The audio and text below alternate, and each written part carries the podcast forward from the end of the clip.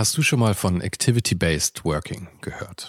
In einer sich ständig weiterentwickelnden Arbeitswelt bietet dieses Konzept nämlich eine flexible und auch effiziente Antwort auf die modernen Anforderungen an Arbeitsplatzgestaltung und Zusammenarbeit.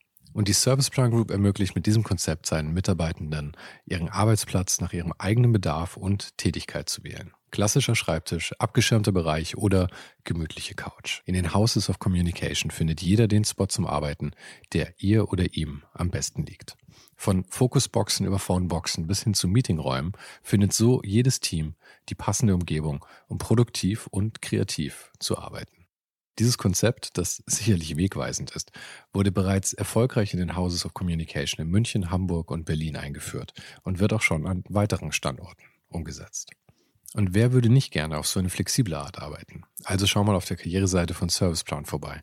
Den Link dazu findest du direkt hier in den Show Notes dieser Folge. Und vielleicht kannst auch du dann bald schon in den Genuss von Activity-Based Working kommen.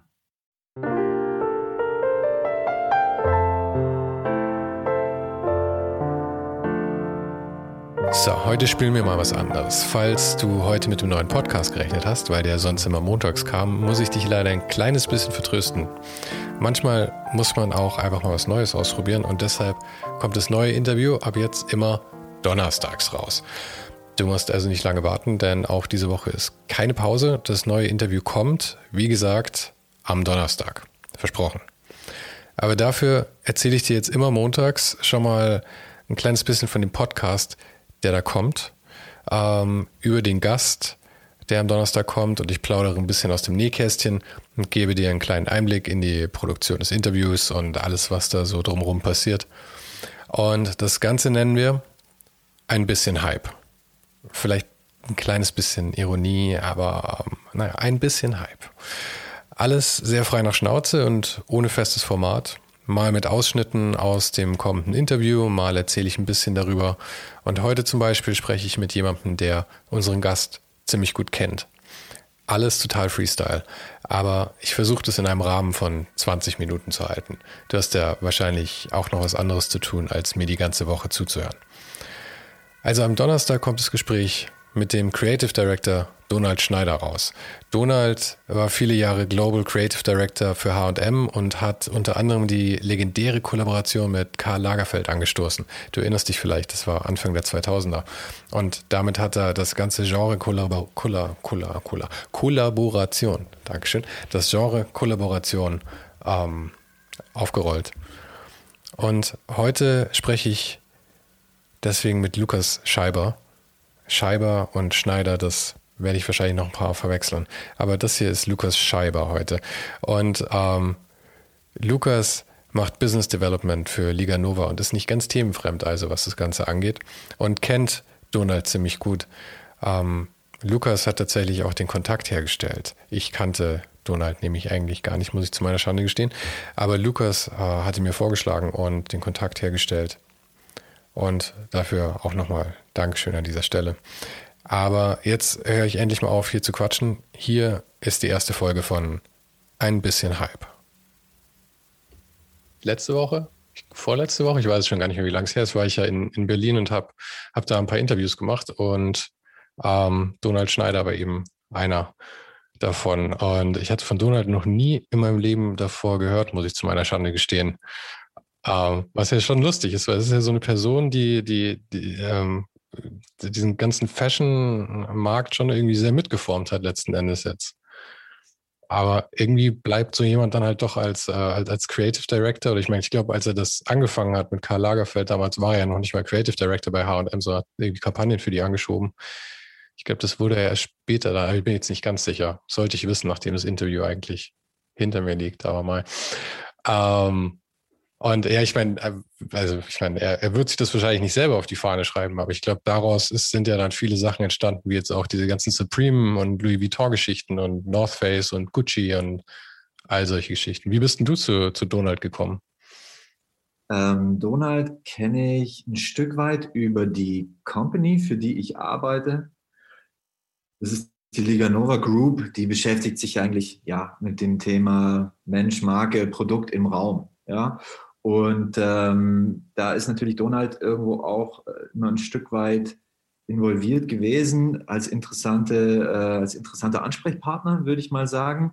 Ähm, beruflich hatten wir dann aber in der Zeit gar nicht so viel miteinander zu tun, sondern es kam dann erst sozusagen irgendwo zustande mit dem, wir sind dann nach Berlin gezogen mit einem Teil der Company in die Zeitgeist Group. Und, Wo wart ihr äh, davor? Ähm, Stuttgart ist Stuttgart. Liga Nova äh, Headquarter, genau. Und ähm, darüber kam dann eigentlich, weil wir dann, glaube ich, auch beide in Berlin gewohnt haben und Donald ja schon lange Jahre, ähm, der Kontakt mehr und mehr zustande und sind uns da immer öfter auch mal über den Weg gelaufen und kannten uns natürlich so ein bisschen äh, über die Company. Und äh, ja, ähm, sind dann immer mehr und mehr eingestiegen äh, in die Themen, die uns alle so interessieren. Und da, ja, ähm, war natürlich irgendwie Donald immer auch ein guter Ansprechpartner oder für mich mhm. auch Sparringspartner. Das ganze Thema, wo entwickelt sich äh, der Markt hin, der ganze Fashion-Bereich, das ganze Thema Brands. Und äh, wir stellen uns ja immer die Frage, wie das dann im Raum stattfindet. Und dann kommt man natürlich auch schnell auf so Themen wie Collaborations und so weiter. Und dann ist natürlich klar, dass der Donald irgendwo äh, doch jemand ist, der das so maßgeblich äh, auch geprägt hat. Ja, also mhm. Ähm, natürlich da irgendwo angefangen mit HM und Karl Lagerfeld, was ja dann schon vor vielen, vielen Jahren so irgendwie der große Hype war. Ich habe das gar nicht, äh, damals auch noch gar nicht so richtig realisiert. Ich, ja, ja ich auch nicht. An mir ist es völlig vorbeigegangen.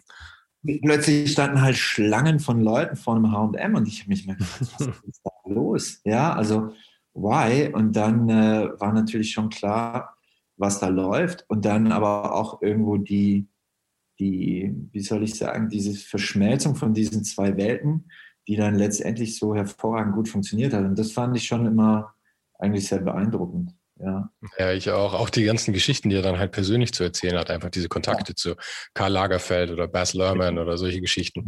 Und er erzählt es immer, er ist ja irgendwie so ein, also ich will jetzt nicht sagen unscheinbar, aber er ist so ein ganz ruhiger und also er trägt halt nicht dick auf irgendwie. Aber dann erzählte dir so ganz nebenbei irgendwie, wie er dann halt irgendwie beim Dinner sah, saß im Chateau Marmont oder irgendwie solche Geschichten neben weiß der Teufel wem. Das ist schon, ähm, schon ein bisschen schockierend. Warst du, warst du mal bei Donald zu Hause? Ja, ja, klar. Das, das ist, ist ja auch ein bisschen, bisschen wie er. Man denkt zuerst irgendwie nicht, dass es was, was Abgefahrenes ist, aber dann kommt man rein und unten ist ein Concierge und es steht eine Palme im, im, im Atrium quasi. Ich war schon ein bisschen, bisschen überrascht, um jetzt ehrlich zu sein. ja, ja. Nee, verstanden. Ja, klar. Aber Donald ist auch jemand, der eigentlich aus meiner Sicht schon eben irgendwo grounded ist. Ja, also. Ja, äh, total. Äh, und vor allen Dingen, glaube ich, auch aufgrund seiner Erfahrung, diesen ganzen, ich, ich sage jetzt mal irgendwie, diese Fashion Mania oder auch dieses gesamte Thema Hype und so weiter natürlich schon viele, viele Jahre irgendwie sieht, ja, und auch sich in diesem Feld bewegt und dann glaube ich aber auch irgendwie da trittsicher genug ist ähm, und, und grounded genug, um sich das alles anzuschauen und vielleicht ja, den einen oder anderen Bereich dann zu gestalten. Weil ich meine, die Reise ging ja dann irgendwie auch schon früher los. Ne? Heute hat er, glaube ich, eine Story gepostet äh, über das erste Beastie Boys. Ja, Aber genau, das habe ich gesehen. was er als äh, Creative Director mhm. da gemacht hat. Und dann, ja, dann bauen sich da natürlich über diese vielen Jahre, glaube ich, schon einfach so diese Themen auf. Und das ist dann schon cool. Ja. Ja, schon sehr lässig. Ähm, ich wollte dir einfach nochmal danken dafür, dass du den Kontakt hergestellt hast. Ja, gerne. Und äh, es war ja, also es hat mir auch ähm, für, für das Intro, das ich fürs Video aufgenommen habe, gleich ein bisschen Futter geliefert, ähm, ja. dass du den Kontakt hergestellt hast und das ja quasi Donalds Hauptaufgabe ist, Kontakte herzustellen. Okay. So schließt sich der Kreis. ja, klar, man muss immer irgendwie gucken, wo sich da ein interessantes Feld ergibt oder wen man dann miteinander irgendwie in Beziehung setzt, also Market ja. ist oder, oder irgendwo auch ähm, vielleicht auch ein bisschen weiter gefasst äh, Kultur und Subkultur oder so, ja. Das finde ich mhm. schon echt und was hast, was hast ja? du gerade gerade noch so am Laufen? hast in, in München am Odeonsplatz hast du diesen Mercedes Space gerade, oder? Ja, genau. Wir, wir treten ja da sozusagen gerade den, den Beweis an, dass sich der komplette Retail äh, irgendwo ändert. Und Mercedes-Benz ist natürlich einmal Car Manufacturer, machen das natürlich äh, ebenfalls schon lange Jahre sehr, sehr, sehr gut. Und gleichzeitig äh, merkt natürlich irgendwo, jetzt nicht mehr nur auf die Fläche bezogen, sondern natürlich auch irgendwo der gesamte Retail-Bereich, vielleicht jetzt auch nochmal beschleunigt durch das ganze Corona-Thema, dass sich da gerade massiv viel ändert. Ja. Also mit Donald gehe ich dann zum Beispiel auch durch Berlin spazieren und wir schauen uns Berlin Mitte an hm. und sehen dann natürlich, wie ein Laden nach dem anderen irgendwie zumacht, äh, viele freie Flächen plötzlich da sind.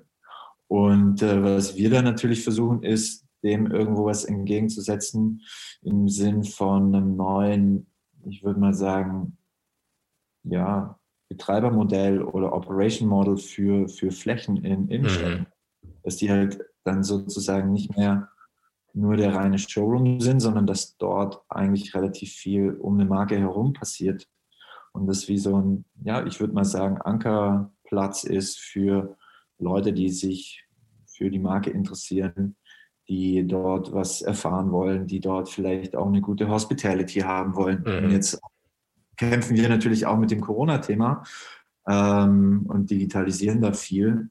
Aber insgesamt ist es schon, schon das. Ja, und da tauschen wir uns natürlich auch viel drüber aus. Weiß ich gerade, Marken, die natürlich immer viel irgendwo auch physischen äh, Ankerpunkt hatten über den Retail, da nicht mehr weiter so vorangehen können. Also, ja.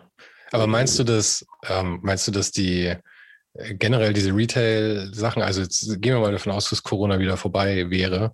Ähm, meinst du, dass sich das generell immer mehr verlagert zu so äh, mehr so Flagship-Stores quasi in Anführungszeichen? Und der, der, das, das Kaufen findet tatsächlich mehr online statt? Oder also ich meine, gerade bei Marken wie Mercedes oder so, die haben halt, also ich meine, natürlich wird es immer diese kleinen Läden geben, wo du halt reingehen und kuscheln willst, ja. Aber ich meine, wenn du jetzt sowas wie Lululemon hast oder Apple oder, oder Mercedes oder so, okay, vielleicht ist Mercedes nicht der beste, das beste Beispiel dafür als Auto, aber du weißt, worauf ich hinaus will, glaube ich.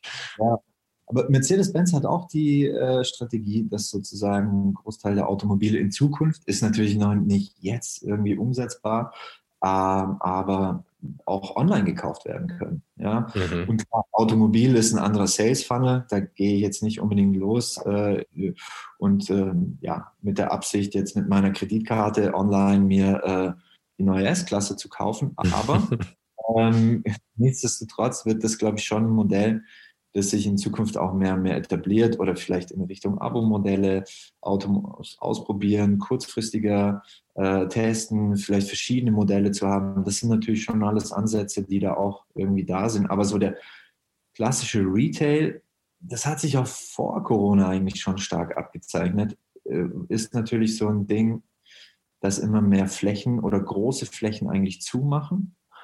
Und Corona hat es jetzt, glaube ich, einfach nochmal beschleunigt. Und viel verlagert sich natürlich schon in diesen ganzen Online-Bereich. Und jetzt, glaube ich, lernen die Leute einfach noch schneller oder mehr oder auch über mehrere Bereiche oder Altersgruppen hinweg online ja, Sachen auszuprobieren, sich anzuschauen, sich Informationen zu holen und dann vielleicht zu kaufen. Das heißt irgendwo, dass der Retail dann natürlich in der Pflicht ist, darzustellen, wie verbindet sich jetzt eine physische Welt, die wir kennen, Brick and Mortar, da laufe ich rein, mhm. ja, ähm, mit einer digitalen Welt. Und das, das versuchen wir eigentlich dort ähm, umzusetzen. Ja, also dass die Fläche selber eigentlich eher wie ein ja, als Raum verstanden wird, aber auch als äh, Kanal, als, im besten Fall als Medienkanal, auf dem immer was anderes, Überraschendes passiert. Ja. Mhm. Und das machen wir da jetzt für Mercedes-Benz in München, Studio Odeonsplatz.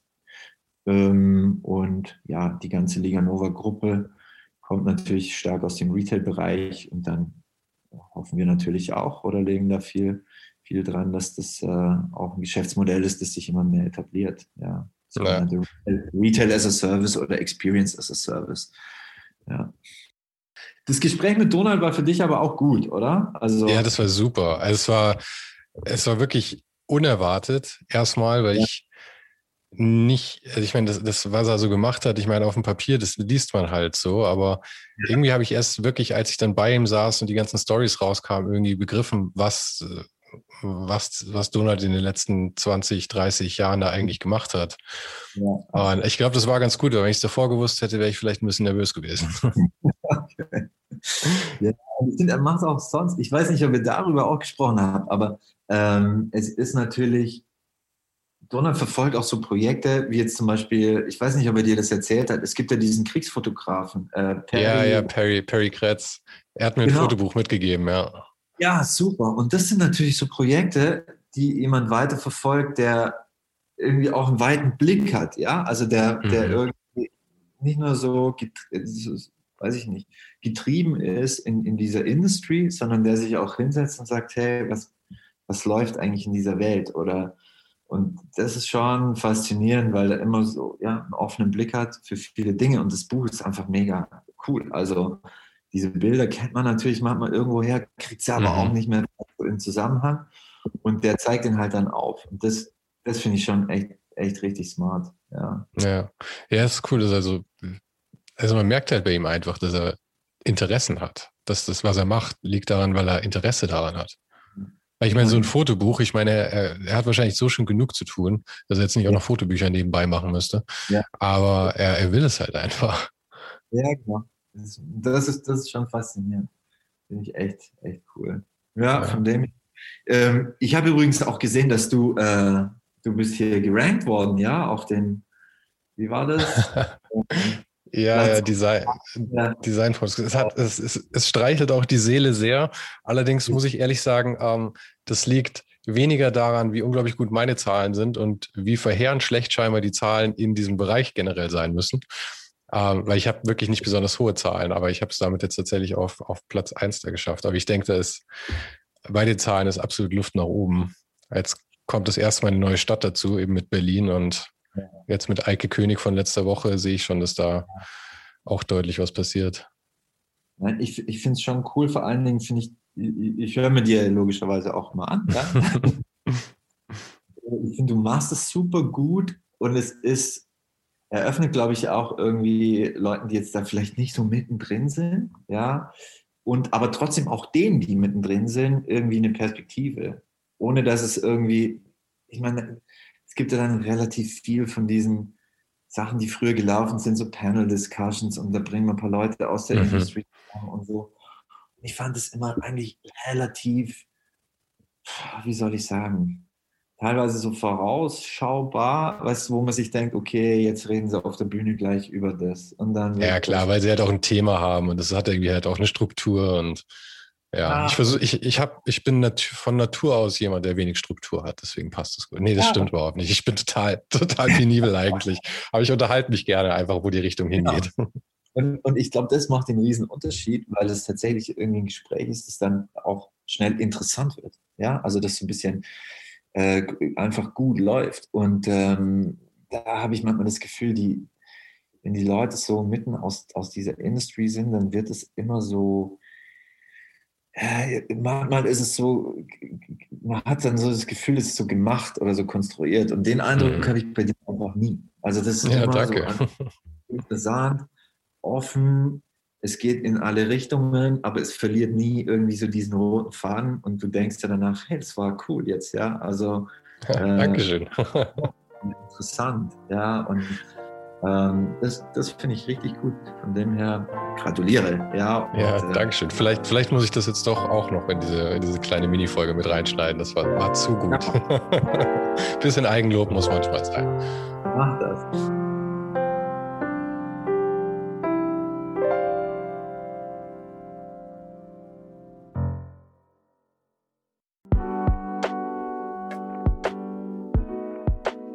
Das war's für heute. Falls du gerade eine von den älteren Folgen hörst, ist es gut möglich, dass du jetzt ein zweites Outro hörst.